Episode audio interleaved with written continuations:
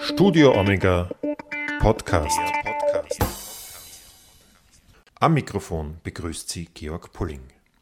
Es ist schon eine langjährige Tradition, dass es von den Spitzenvertretern der Kirchen in Österreich zum Weihnachtsfest auch akustische Weihnachtsgedanken und Grüße gibt. In diesem Podcast haben wir diese heurigen Gedanken für Sie zusammengefasst. Weihnachten 2020 ist ein besonderes Fest mit vielen Herausforderungen, aber vielleicht auch mit der Chance, die eigentliche Bedeutung des Festes deutlicher als sonst in den Blick zu nehmen. Die Gedanken zum Fest sollen dabei helfen, zum Nachdenken anregen, auch ein wenig zum Schmunzeln beitragen und sie sollen Trost und Zuversicht spenden. Den Anfang macht Kardinal Christoph Schönborn. Also, hören Sie sich das an. Für mich ist heuer das Motto von Weihnachten er hat das große Wagnis unternommen. Das große Wagnis ist, dass Gott sich in die Menschengeschichte eingefügt und eingelassen hat. Er hat ein erstes großes Wagnis damit gesetzt, dass er die Welt erschaffen hat. Das heißt, dass er, dass er eine Wirklichkeit geschaffen hat, die nicht er selber ist, die ihre Eigenständigkeit hat, die hat Gott ihr gegeben. Die Naturgesetze, die Schöpfungswirklichkeit, die Entwicklung der Schöpfung. Aber die viel, das viel größere Risiko hat Gott, ist Gott eingegangen, indem er den Menschen geschaffen hat, nämlich den freien Menschen bei aller Begrenztheit, der Ja sagen kann oder Nein sagen kann, der mitspielen kann mit Gottes Plänen oder nicht mitspielen, dem also ein echtes Gegenüber ist, ein Partner. Der kleine Menschen, der große Gott, Partner, Bund zwischen beiden. Und das allergrößte Wagnis hat er damit auf sich genommen oder begonnen, indem er seinen Sohn gesandt hat, indem er selber Mensch geworden ist. Also diese Geschichte der Welt und des Menschen nicht mehr nur von außen, sozusagen von außen sieht, sondern von innen hineingegangen, sich eingelassen hat. Und die große Frage von Weihnachten ist, ob wir mitspielen, ob wir uns darauf einlassen. Dieses Miteinander zwischen ihm und uns. Ein Gott, der so nahe kommt. Heute sagt man das Wort, das ich nicht sehr gern habe, aber auf Augenhöhe. Ja. Das ist heuer mein, das Herz meiner Weihnachtsmeditation ist. Das große Wagnis, das Gott eingegangen ist, indem er selber Mensch wird. Und wenn das Gott so wichtig ist, mitten unter uns zu sein, dann ist das natürlich ein ganz großes, äh, ganz große Einladung, ja, äh, es ihm nachzumachen. Von einem Christbaum seiner Kindheit, der am heiligen Abend gar zu hell leuchtete, erzählt uns der evangelisch-lutherische Bischof Michael Kalubka. Wenn ich an meine Kindheit zurückdenke, dann gibt es da immer eine kleine unlogische Phase, weil den Christbaum und die Geschenke hat natürlich das Christkind gebracht. Interessanterweise hat aber die Christbaumbehübschung, der Schmuck am Christbaum, eine Vorproduktionsphase gehabt. Die haben mein Bruder und ich gemacht. Das heißt, wir haben Seidenpapier hergenommen und haben dieses Seidenpapier um Konfekt gewickelt und dann in das Seidenpapier so wunderbare Schnitte gemacht, damit dann das Seidenpapier so aufgeblüht ist am Baum. Solche Bäume haben wir gestaltet, die aber dann das Christkind gebracht hat. Und weil das natürlich ganz geheim war, hat mein Vater das Läuten des Christkinds gehört und da musste natürlich auch das Fenster geöffnet werden, dass das Christkind hinausfliegen kann. Und eines Tages, und das war sozusagen ein dramatischer Einbruch in der Jugend, in meiner Kindheit äh, mit Weihnachten, war so ein Zug durch dieses Öffnen der Tür, wo wir durch hineingestürmt sind zum Christbaum und das offene Fenster, dass der Christbaum hellauf in Flammen gestanden. Seitdem gab es komischerweise zu Weihnachten weder diese aus Papier gestalteten Konfektschmuck am Weihnachtsbaum, noch gab es echte Kerzen. Und deswegen liebe ich diese echten Kerzen so, natürlich mit allen Sicherheitsvorkehrungen, weil danach gab es zu Hause nur mehr elektrische. Jetzt gibt es echte Kerzen, wenige Kerzen und ein Strahlen dieses Baumes, das mich an das Licht erinnert, das Gott uns schickt in dieser Nacht, in der sich Himmel und Erde berühren. Und ich bin sehr froh, dass das kein elektrisches Licht ist, sondern eine Kerze, die brennt wie Gott in unseren Herzen.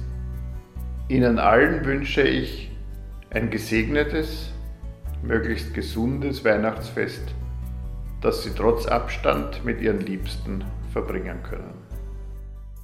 Caritas-Präsident Michael Landau will uns in seiner Weihnachtsbotschaft Mut machen, dass wir uns auch in der Corona-Krise solidarisch erweisen. Dieses Weihnachtsfest wird ein Weihnachtsfest sein, das anders ist als die in den vergangenen Jahren. Aber ich glaube, dass die Grundbotschaft von Weihnachten äh, die gleiche und heute vielleicht besonders wichtige ist, nämlich ähm, Gott hat sich ganz auf diese Welt, ganz auf diese Wirklichkeit eingelassen, in der Zerbrechlichkeit des Kindes in der Krippe und ist uns darin ganz nahe, auch in den eigenen Zerbrechlichkeiten des Lebens. Diese Kernbotschaft der Hoffnung, der Zuversicht, diese Kernbotschaft, wir sind nicht alleine, ist, glaube ich, heute ganz besonders wesentlich. Und ähm, ich glaube, dass darüber hinaus auch die Lichter am Kranz, die Lichter am Baum eine Erinnerung an jede und jeden von uns darstellen, dass auch wir eingeladen und ermutigt sind, selbst eben dieses Licht ein Stück weit weiterzutragen, ein Stück weit weiter zu schenken. Es wird der Tag kommen, an dem wir auf die heutige Krise zurückschauen wie auf ein zurückliegendes Naturereignis und wir sollen an diesem Tag sagen können, wir haben unser Bestes gegeben. Wir werden aus dieser Krise verändert hervorgehen. Ob zum Guten oder zum Schlechten, das liegt auch ein Stück weit an uns. Liebe Hörerinnen, liebe Hörer, von ganzem Herzen ein gutes, gesegnetes Weihnachtsfest. Diakoniedirektorin Maria Katharina Moser veranschaulicht in ihrer ganz persönlichen Weihnachtsgeschichte, warum zum Fest der Geburt Jesu das Fehlen geliebter Menschen ganz besonders spürbar wird.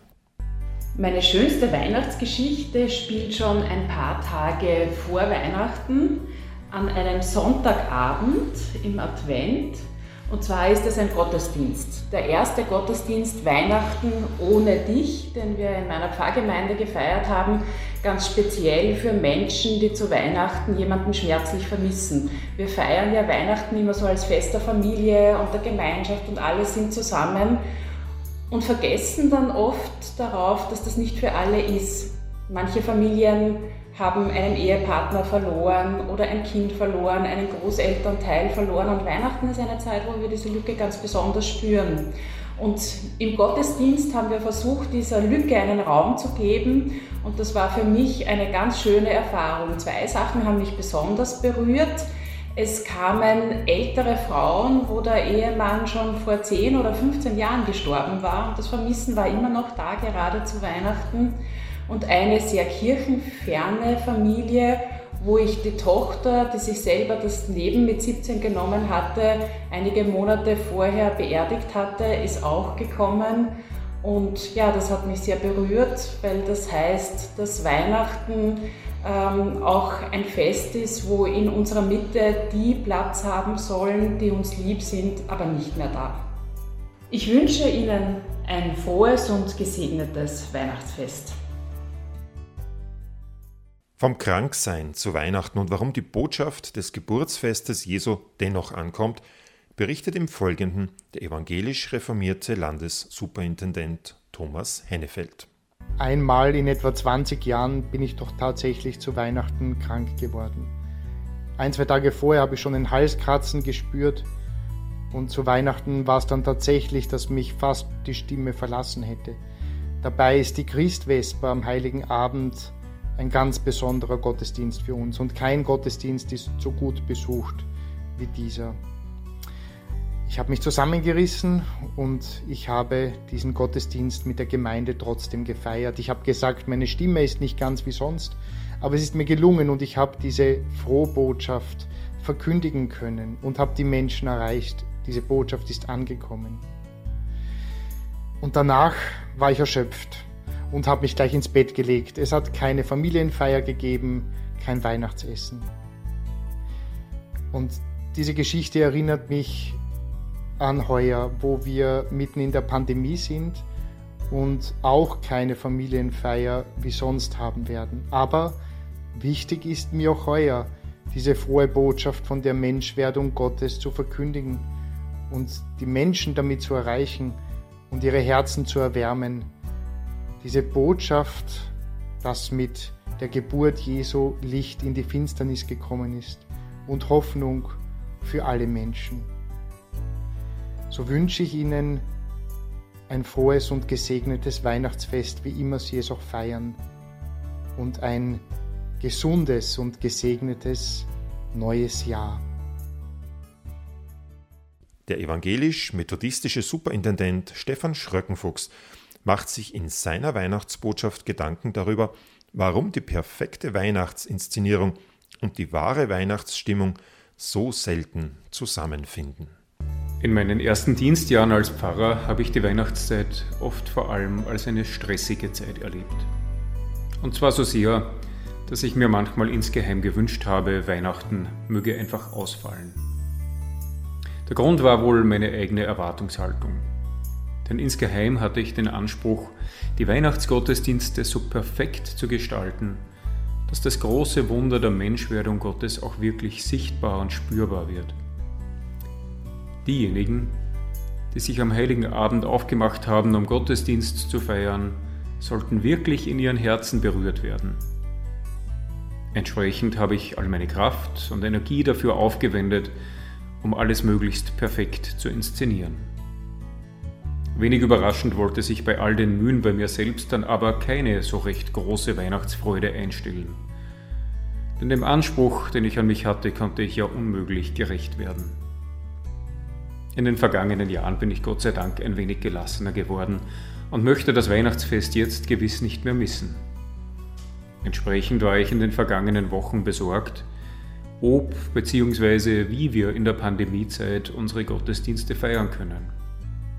Um auch die, die zu Hause feiern müssen, mit der Weihnachtsbotschaft zu erreichen, haben wir darum viele kleine Päckchen verschickt.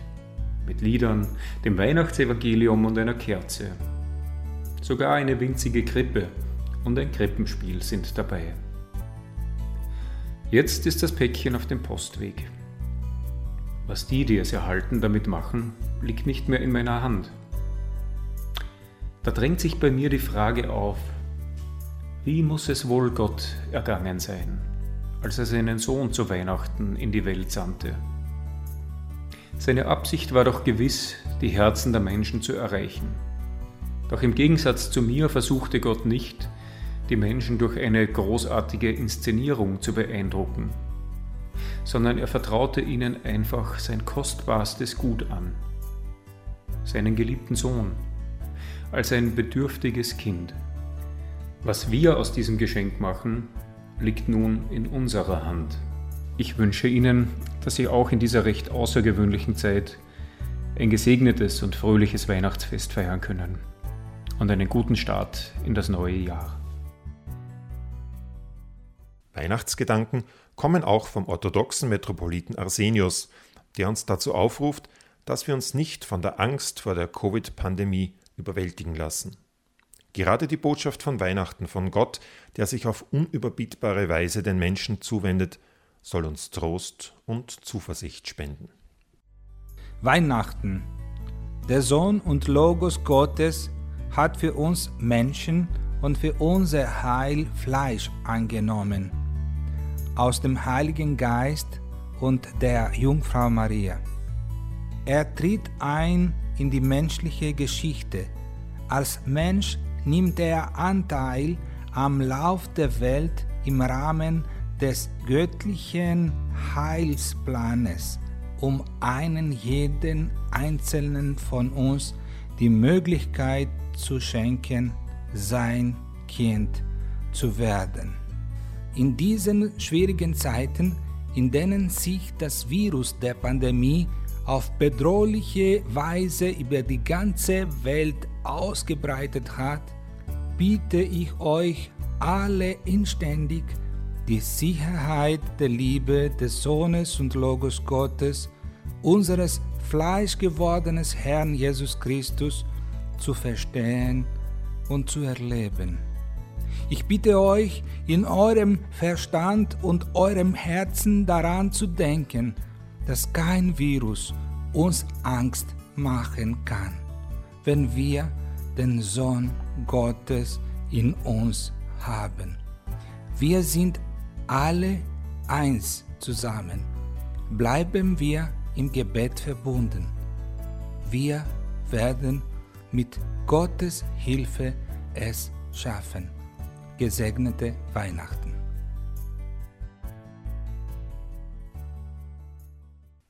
Begonnen haben wir unsere Weihnachtsgedanken mit Kardinal Christoph Schönborn, mit ihm wollen wir auch schließen.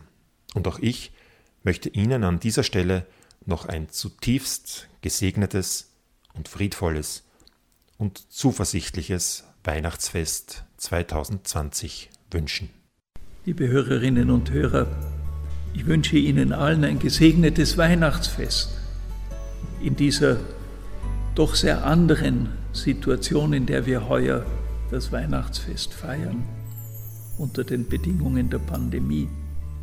Es wird in vieler Hinsicht einfacher, stiller, wohl auch bescheidener sein. Es möge nicht weniger froh und glücklich sein und uns das zusagen, was in dieser Nacht die Engel den Hirten gesagt haben, Friede auf Erden, Friede unter uns, in uns selber, in unserem Land und unter allen Völkern. Gesegnete Weihnachten.